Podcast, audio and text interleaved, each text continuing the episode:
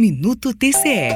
Por meio de medida cautelar, o Tribunal de Contas do Estado de Goiás determinou a Saneamento de Goiás S.A., Saneago, a suspensão de pagamentos e a execução de contrato firmado com a empresa BRS Distribuição de Suprimentos, que venderia à estatal produtos de informática e de material de escritório, dentre outros itens.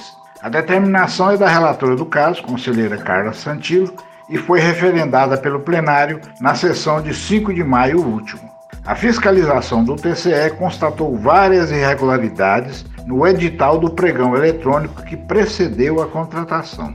A suspensão vai durar até o julgamento do mérito do processo ou que fato novo ocasione nova apreciação do caso. A medida cautelar, como o próprio nome indica, tem a função de interromper a continuidade de uma licitação viciada e evitar prejuízos aos cofres públicos. Antônio Gomes para o Minuto TCE. Rádio TCE, uma emissora do Tribunal de Contas do Estado de Goiás.